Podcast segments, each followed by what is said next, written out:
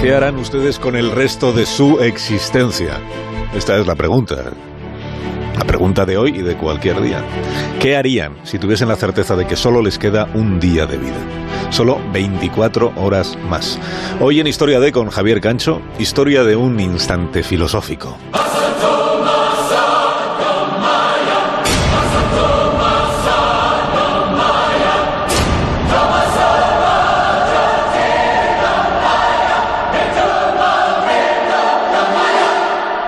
Toda inminencia relevante supone cierto desasosiego, pero ¿qué supondría para ustedes conocer la inminencia de la muerte? ¿Qué harían?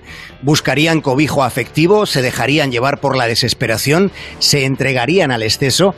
¿Qué sería para ustedes lo verdaderamente importante en un instante crucial?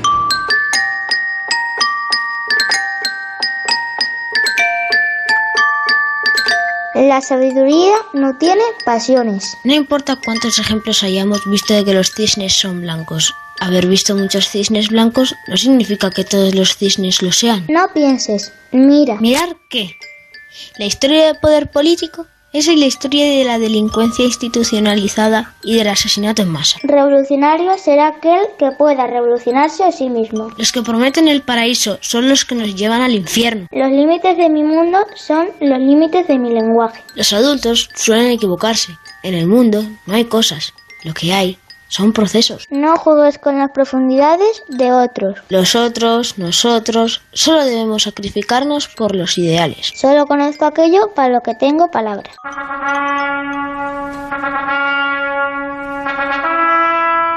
Fue una cuestión de palabras. Fue a última hora de la tarde del viernes 25 de octubre de 1946.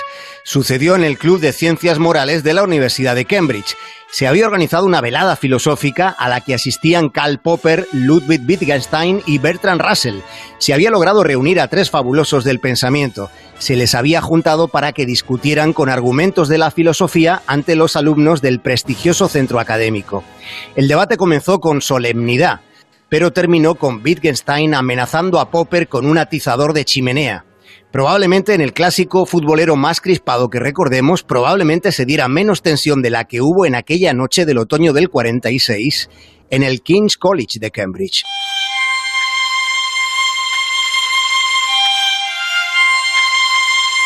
El fragor de la pugna dialéctica entre Popper y Wittgenstein alcanzó proporciones telúricas. Durante diez minutos la intensidad fue tal que se hizo angustiosa para algunos de los presentes.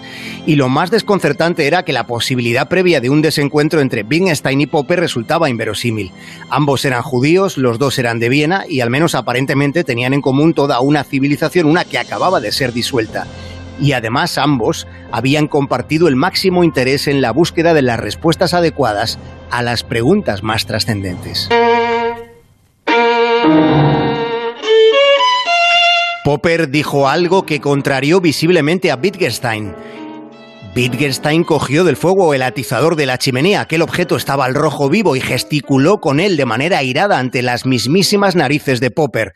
Wittgenstein retó a Popper a que pusiera un ejemplo de principio moral, y se cuenta que Popper le dijo que un principio moral sería no amenazar con un atizador a otro profesor, tras lo que Wittgenstein en pleno acceso de cólera arrojó violentamente el atizador al suelo y se marchó tratando de controlar su furia.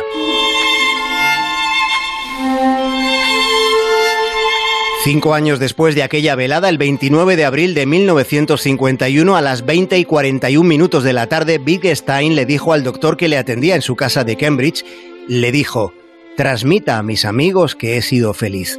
Aquellas fueron sus últimas palabras. 17 de septiembre de 1994, en la habitación 315 del Hospital Mayday de Londres, a las 14 horas y 15 minutos se certificaba la muerte de Karl Popper. En sus últimos instantes, ninguno de los dos tuvo la oportunidad de plantearse qué hacer con los restos de su existencia. Ambos estaban profundamente enfermos, solo podían aguardar en la cama la llegada de la muerte.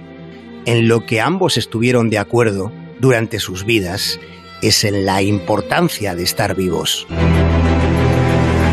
Más de uno en Onda Cero. Qué bien da